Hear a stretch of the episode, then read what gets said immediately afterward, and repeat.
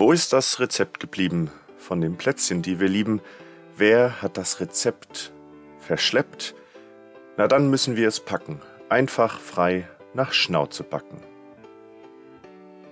Wie oft mussten Sie in Ihrem Leben schon improvisieren? Für die meisten Situationen im Leben gibt es nämlich kein Rezept, sondern wir sind darauf angewiesen, dass unsere Intuition und unser Verstand uns und der Welt gute Dienste erweisen. Aber wir sind auch nicht perfekt und wir sind auch nicht vor den Fehlern anderer gefeit. Ihnen sind sicherlich auch schon einmal ein paar Plätzchen im Backofen missglückt und ebenso sicher haben Sie sich schon einmal jemand anderes gegenüber im Ton vergriffen.